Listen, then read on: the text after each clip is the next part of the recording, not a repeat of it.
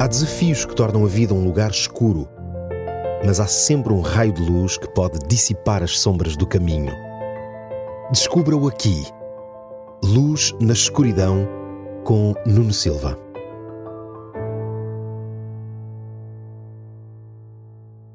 Em 1987, a banda britânica Pet Shop Boys lançava o seu single It's a Sin, que viria a tornar-se um enorme sucesso no Reino Unido, atingindo o número 1 um do top britânico durante três semanas e também por toda a Europa.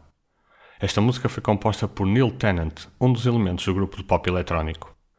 Segundo Neil, ela retrata a pressão que sentiu quando passou por uma instituição de ensino religiosa, onde tudo era catalogado como sendo errado.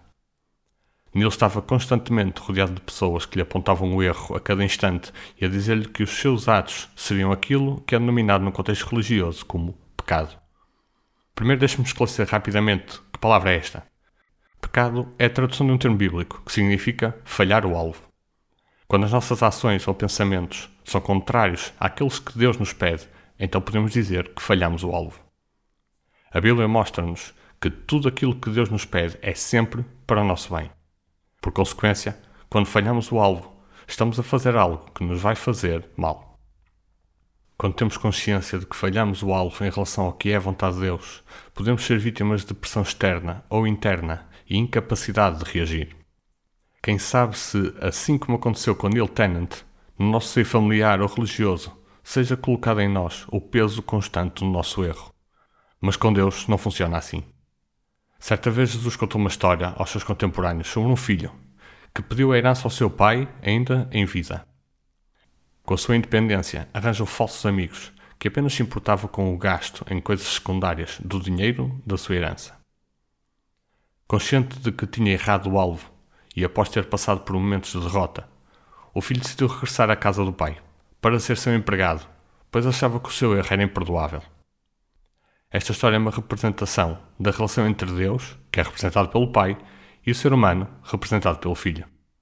A forma como este Pai vai receber o seu Filho é a mesma com que Deus recebe o ser humano que se arrepende de ter falhado o alvo.